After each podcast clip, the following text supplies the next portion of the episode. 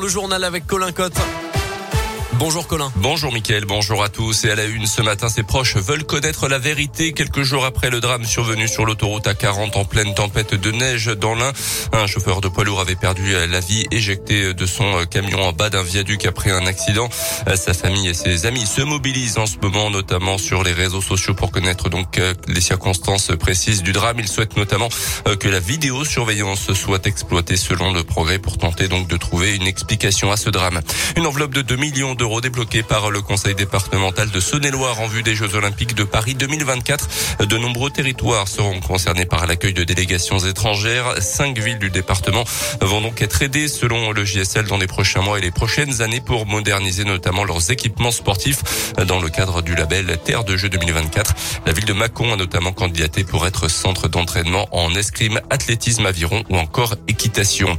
À retenir également ce chiffre 68, c'est en pourcentage des parents opposés à la vaccination des enfants de 5 à 11 ans. C'est ce que dit en tout cas un sondage ELAB publié hier, alors qu'un nouveau conseil de défense sanitaire est prévu à 16 h cet après-midi avec éventuellement une accélération de la campagne vaccinale et des recommandations pour les fêtes de fin d'année. Les départs en vacances justement un peu plus sereins du côté du trafic à la SNCF. Le trafic des TGV sur l'axe sud-est sera quasiment normal ce week-end, a annoncé la compagnie ferroviaire hier après la levée du préavis de grève par la CGT et Sudrail.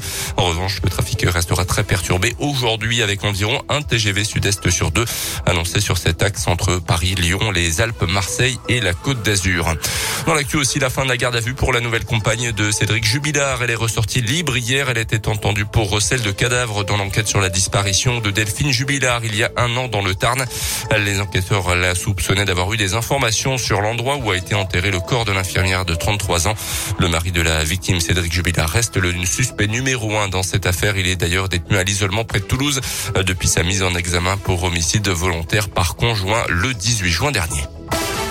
C'est donc parti pour euh, les vacances de Noël, l'occasion pour certains euh, de partir à l'occasion de ces fêtes de fin d'année ou tout simplement pour d'autres de se poser un petit peu à la maison avec cette question qui revient comme souvent. Comment occuper vos enfants et vos adolescents pendant ces vacances? Ce matin, Radio Scoop vous donne quelques idées près de chez vous. Sélection avec vous, Delphine Convert. Et un grand bol d'air frais pour commencer, direction la station des plans d'automne dans l'un avec deux activités à venir tester. Le snowtubing, une grosse bouée qui vous permet de dévaler la pente et le airboard, une luge gonflable sur coussin d'air. De quoi donc s'amuser dans la neige. Autre ambiance, un Interexpo à Bourg-en-Bresse avec le Magic Park qui revient pour une cinquième édition. Cette fête foraine couverte avec des attractions pour petits et grands est ouverte jusqu'au 9 janvier. Au centre-ville de Bourg, les festivités d'hiver se poursuivent. Vous pouvez toujours profiter du petit train de Noël, place de l'hôtel de ville, ou encore vous prendre en photo devant les boules géantes et leur décor féerique sur l'esplanade de la comédie. Enfin, un petit détour par la Saône-et-Loire, le musée de la préhistoire de Solutré propose diverses animations pendant ses vacances, avec notamment au programme des spectacles et des balades en calèche. Merci Delphine. À noter que les ateliers pour enfants proposés par le monastère royal de Brou à Bourg-en-Bresse en début de semaine prochaine sont déjà complets. Retrouvez toute notre sélection sur notre site radioscoop.com. En foot, le tirage au sort de la Ligue des Nations remporté par les Bleus cette année. L'équipe de France affrontera le Danemark, la Croatie et l'Autriche en juin et en septembre prochain.